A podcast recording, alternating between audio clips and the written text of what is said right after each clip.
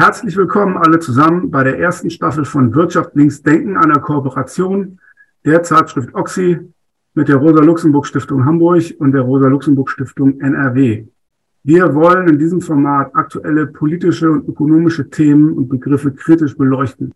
Angesprochen sein sollen politische Aktivistinnen und Aktivisten, Betroffene von der Mieten- und Wohnpolitik in diesem Falle und sowieso alle Interessierten an politischer Bildung und politischen, zeitpolitischen Fragestellungen. Mein Name ist Hanno Plass von der Rosa-Luxemburg-Stiftung Hamburg.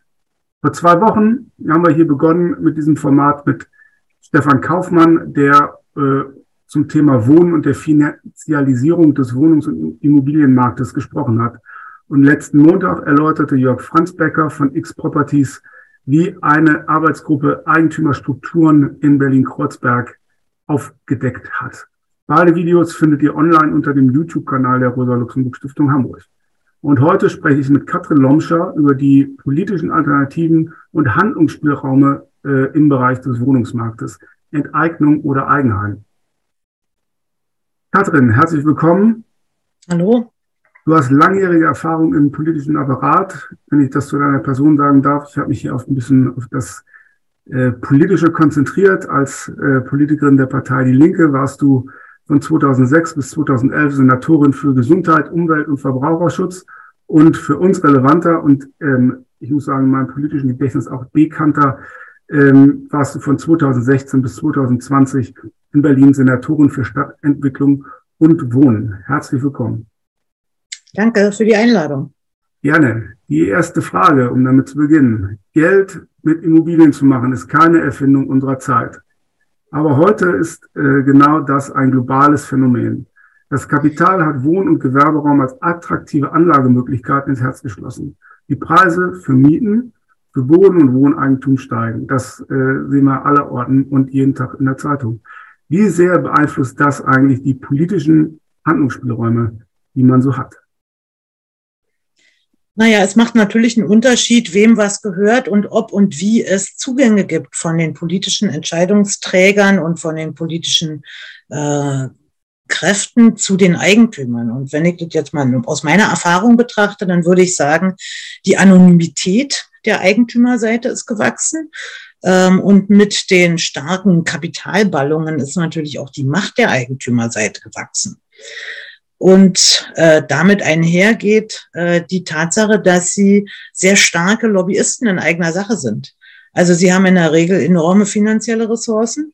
Sie können exklusive Zugänge zu Politik und anderen wichtigen Leuten äh, öffnen. Sie haben rechtliche und fachliche Expertise, beziehungsweise können sie sich einkaufen.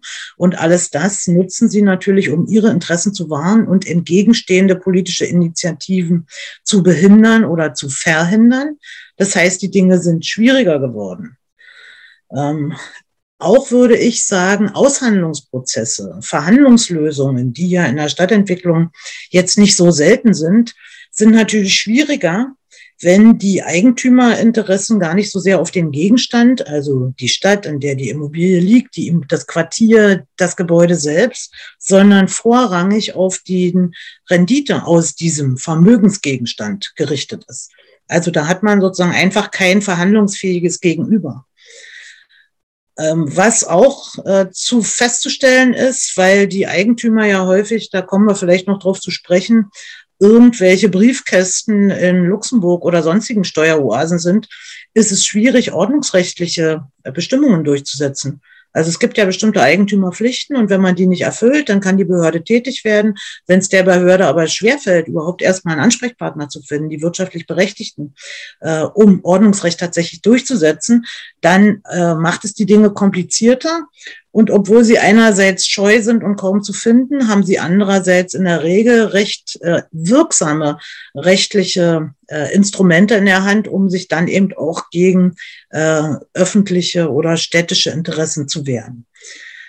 Was uns aufgefallen ist äh, bei der Entwicklung der Stadtteile, ist natürlich, dass mit solchen Eigentümerkonstruktionen es schwierig ist, überhaupt lokale Partnerschaften einzugehen, um Planungen zu besprechen, um Nachbarschaftsentwicklungen zu befördern. Also lokale Partnerschaften vor Ort sind ja irgendwie ein wichtiges Mittel, um Stadtteile zu stabilisieren und äh, Mängel abzustellen und so weiter. Dafür findet man bei solchen Eigentümern in der Regel überhaupt gar keine Partner. Und das ist schlecht für ein Quartier, gerade wenn sie dort Mehrheitseigentümer sind. Was die Wohnungen und Wohnungsbestände angeht, will ich darauf hinweisen, sind durchaus Unterschiede zu merken, aber es gibt ein System, dass man äh, Geld, das man in die Instandhaltung der Wohngebäude, der Wohnungen und der Wohnanlagen stecken muss, dass man das so gering wie möglich hält, dass man sich stattdessen auf äh, mieterhöhende Modernisierungen versteift, dass der Mieterservice äh, reduziert wird, dass Reparaturen sich verzögern und so weiter. Also es ist äh, eine schwierige äh, äh, möglich. Und wenn Sie auch Gewerberäume haben, die Sie ja meistens haben, dann gibt es ein großes Interesse, wohnortnahe Dienstleistungen, die ja oft häufig zu niedrigeren Mieten in den Gebieten sind, zu verdrängen zugunsten hochpreisiger Gewerbenutzung. Also im Zusammengefasst würde ich sagen, die städtischen Gestaltungsaufgaben ja, in Bezug auf Städte, Gebäude, Immobilien, öffentlicher Raum, Schutz äh, von Wohnraum und so weiter werden äh, sozusagen erschwert durch äh, solche Eigentümerstrukturen und sie machen sehr starken Druck im Sinne ihrer eigenen Interessen. Und da erzähle ich vielleicht einfach mal ein Beispiel aus Berlin. Es wird dem einen oder anderen bekannt vorkommen. Es hat sich zugetragen, dass ein milliardenschwerer österreichischer Immobilieninvestor, der auch in Hamburg aktiv ist, wie ich der Presse entnehme, ähm, die Warenhausgruppe Galeria Kaufhof erworben hat. Sein Hauptinteresse liegt natürlich in der Verwertung der Grundstücke, die da sich in bester Lage befinden in Berlin an verschiedenen Standorten. Berlin ist ja eine große Stadt, also gibt es viele dieser Warenhäuser.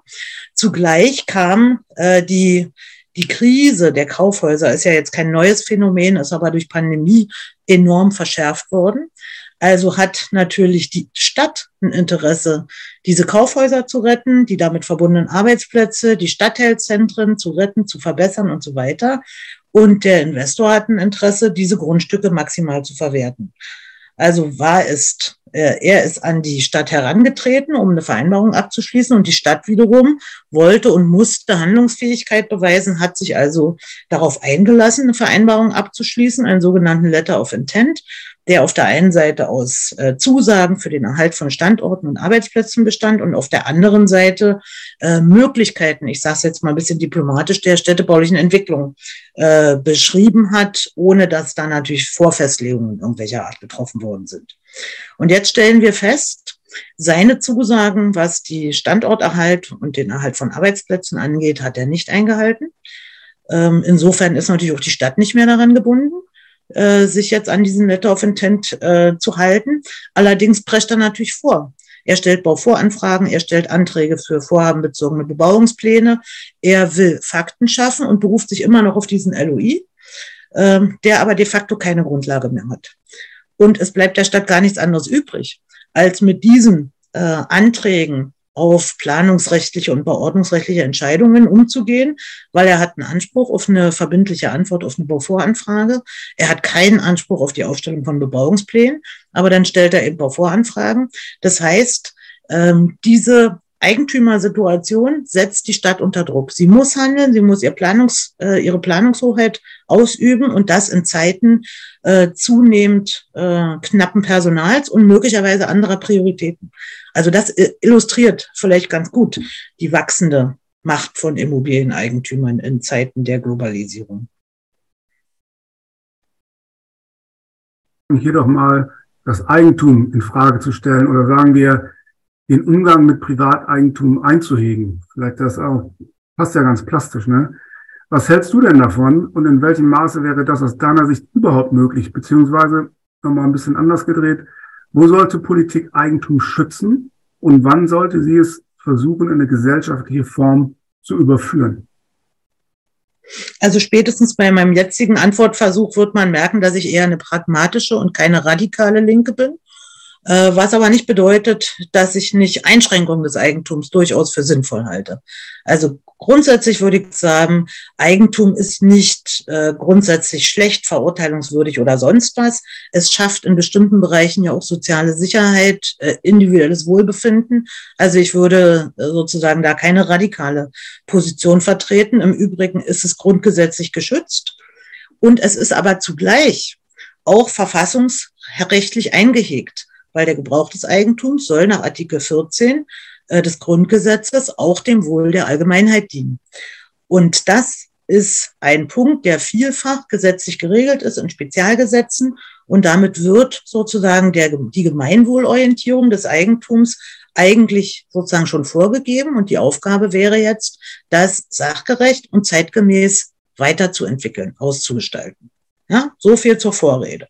Und wenn wir uns also angucken, es gibt ja unglaublich viele Bereiche, in denen Eigentumswechsel gesetzlich bestimmt werden können.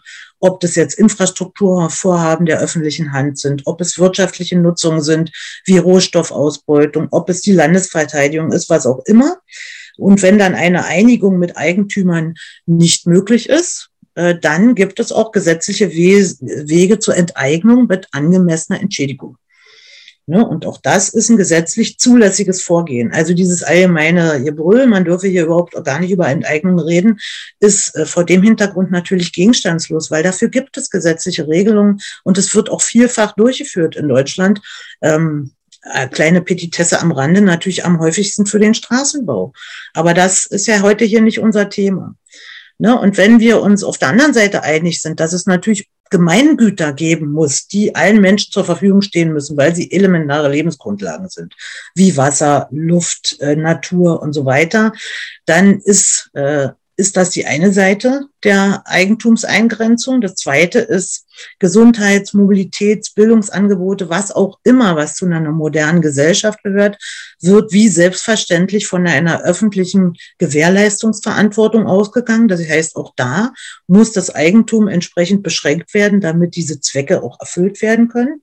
Insofern ist es eine ständige Aufgabe, den Gebrauch des Eigentums zu überprüfen und bei Bedarf neu zu regeln. Und wenn wir uns jetzt mal wieder zum Wohnen hinbewegen, dann ist es ja unstrittig, dass das Wohnen ein soziales Grundrecht ist. Das steht zwar nicht im Grundgesetz, da ist witzigerweise nur die Wohnung geschützt, nicht das Wohnen, aber es steht in äh, der Mehrheit der Bundesländer, steht es in den Landesverfassungen, dass das Recht auf Wohnen Verfassungsrang hat. Ich weiß ehrlich gesagt jetzt gar nicht, wie es in Hamburg ist, aber ich glaube, da ist es auch geregelt. Ähm, und also in Berlin ist es geregelt und es ist die Mehrheit der Länder. Und vor diesem Hintergrund muss man den Berliner Volksentscheid Deutsche Wohnen und Co. enteignen, der ja die Vergesellschaftung großer privater Wohnungsunternehmen zum Ziel hat, äh, so interpretieren, dass der natürlich darauf gerichtet ist, das Grundrecht auf Wohnen zu gewährleisten. Äh, vor dem Hintergrund der Erkenntnis, dass äh, mit einer ausschließlich profitmaximierenden privaten Bewirtschaftung dieses Grundrecht auf Wohnen eben nicht zu gewährleisten ist. Und deshalb glaube ich, dass es äh, jetzt eine sehr gute und für die gesamte politische Debatte enorm wichtige Phase ist, wie man jetzt zur Umsetzung dieses Volksentscheids kommt. Ne, es ist unstrittig, man braucht ein Gesetz. Auf Landesebene ist eine solche Gesetzgebungskompetenz, äh, wird zumindest nicht bestritten. Und es muss geregelt werden, äh, was sind die Voraussetzungen einer Vergesellschaftung, was ist eine angemessene Entschädigungshöhe, wie soll künftig mit den betroffenen Immobilien umgegangen äh, werden. Und man braucht ja kein Prophet sein, um zu wissen, dass dieses Gesetzesvorhaben vom Bundesverfassungsgericht überprüft werden wird. Also deshalb ist da Sorgfalt angebracht. Ich glaube aber, dass es ein enorm wichtiger Impuls ist für alle Debatten darüber, was gehört eigentlich in Gemeingebrauch und möglicherweise Gemeineigentum und wie kann man privates Eigentum in seiner Nutzung so ausgestalten, dass es der Allgemeinheit dient.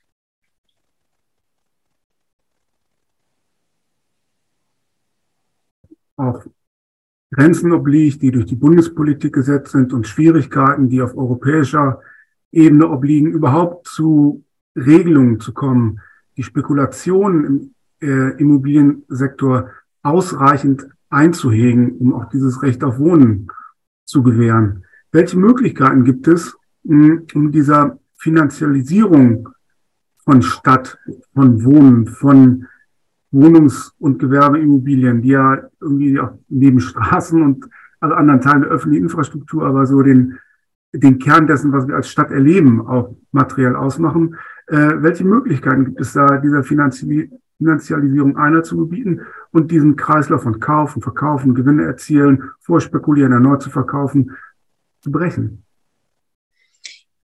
Naja, da muss meine Antwort leider kurz ausfallen, weil die Möglichkeiten sind einerseits begrenzt, andererseits sind sie aber durchaus effektiv. Also zum einen ist vollkommen klar, Grundstücke, die sich in öffentlicher Hand befinden, dürfen natürlich nicht der freien Kapitalverwertung anheimfallen, entweder indem gar keine Verkäufe mehr stattfinden oder indem die Verfügung für Dritte vertraglich klar beschränkt wird. Ne, und da spreche ich aus Berliner leidvoller Erfahrung. Berlin hat ja bis Anfang der 2000er Jahre aus Haushaltsnotlagegründen und ganz bestimmt auch aus ideologischen Gründen ähm, sehr massiv sein äh, Grundeigentum äh, verscherbelt. Und zum Glück ist das Geschichte. Also wir haben natürlich äh, die Tatsache, dass Kommunen auch als Grundstückseigentümer agieren.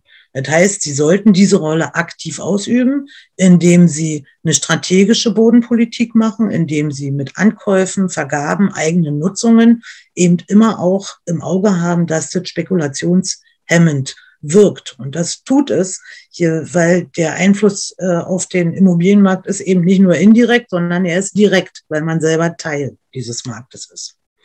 Und für private Grundstücke ist vollkommen klar, müssen Kommunen bei allen Schwierigkeiten, die äh, Ressourcenknappheit und so weiter äh, betreffen, äh, einfach ihre Pla kommunale Planungshoheit ausnutzen. Also ich streiche das Wort einfach, weil es ist nicht einfach, aber sie müssen ihre kommunale Planungshoheit nutzen, weil die Festlegung von gemeinwohlorientierten Zielen und Nutzungen natürlich auch spekulationshemmend wirkt und es ist im Baugesetzbuch im Übrigen ausdrücklich geregelt, dass bodenrechtliche Spannungen zu vermeiden sind bei der Flächennutzung und bei, Art, bei der Festlegung von Art und Maß der Nutzung. Also wir wissen ja, es gibt unglaublich viele Vorschläge, wie man diese Spekulations, äh, wie man Spekulationsbremsen einbauen könnte in nationale und internationale Regelungen. Alle diese Vorschläge die wir vielleicht später nochmal erörtern, haben derzeit keine Aussicht auf politische Mehrheiten. Weder im Bundestag noch im Europäischen Parlament. Und andere Instanz fällt mir jetzt gerade nicht ein, die da handelt, hand, handeln könnte. Und deshalb komme ich zu meinem Ursprung zurück, dass man auf lokaler Ebene eigentlich nur eine Schlussfolgerung daraus ziehen kann, eigene Planungshoheit gezielt nutzen und eigene Grundstücke dem Verwertungskarussell entziehen.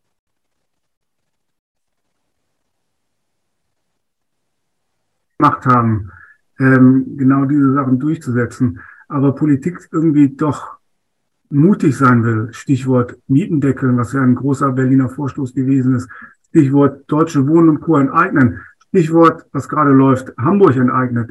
Ähm, wie wichtig ist es dann vor dem Hintergrund auch der, der Beschränkung, sagen wir mal, des Politischen von Abgeordneten und von Parlament, ähm, wie wichtig ist da eine starke und gut organisierte Zivilgesellschaft und wie groß muss die Konfliktbereitschaft sein?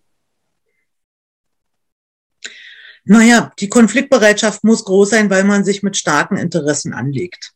Also die Erfahrung habe ich gemacht. Das ist auch nicht gut für die Gesundheit und es wäre auch ganz schlecht, wenn man da alleine wäre. Und deshalb, kurz und bündig, ohne eine starke, gut organisierte Zivilgesellschaft sind politische Vorstöße, die sich sozusagen der Eingrenzung dieser Macht der Mächtigen widmen, vollständig von vornherein zum Scheitern verurteilt. Also das ist ganz klar meine Erkenntnis aus meinem früheren Leben.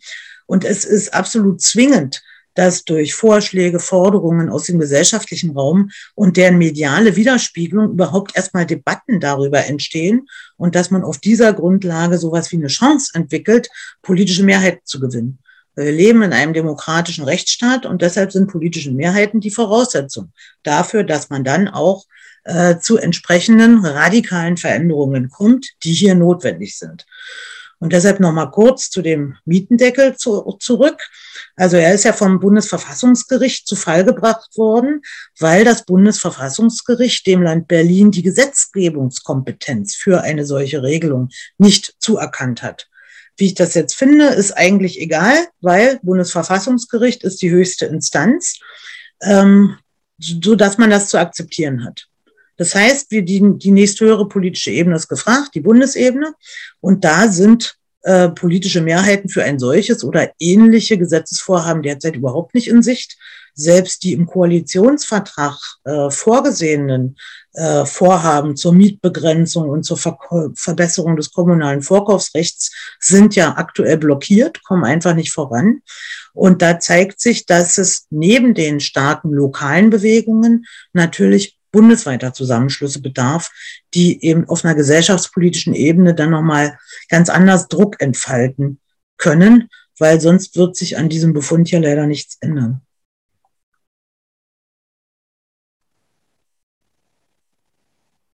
und richtungsweisenden Antworten auf einen Weg, wie wir zusammen, Politik, Zivilgesellschaft und alle, die dazwischen sind, gegen die Übermacht der Immobilienkonzerne angehen können, angehen könnten und welche Alternativen zu ihren Formen der Wohnungswirtschaft wir haben.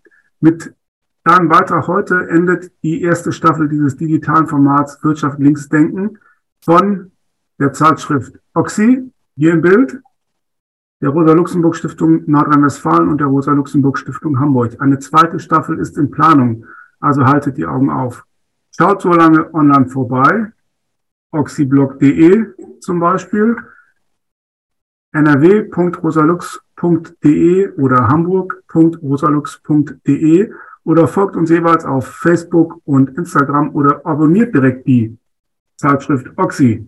Die beiden ersten Folgen mit Stefan Kaufmann und Jörg Franzbecker findet ihr jetzt schon auf dem YouTube-Kanal der Rosa-Luxemburg-Stiftung Hamburg und ab Mittwoch auch diese Folge hier mit Katrin Lomscher.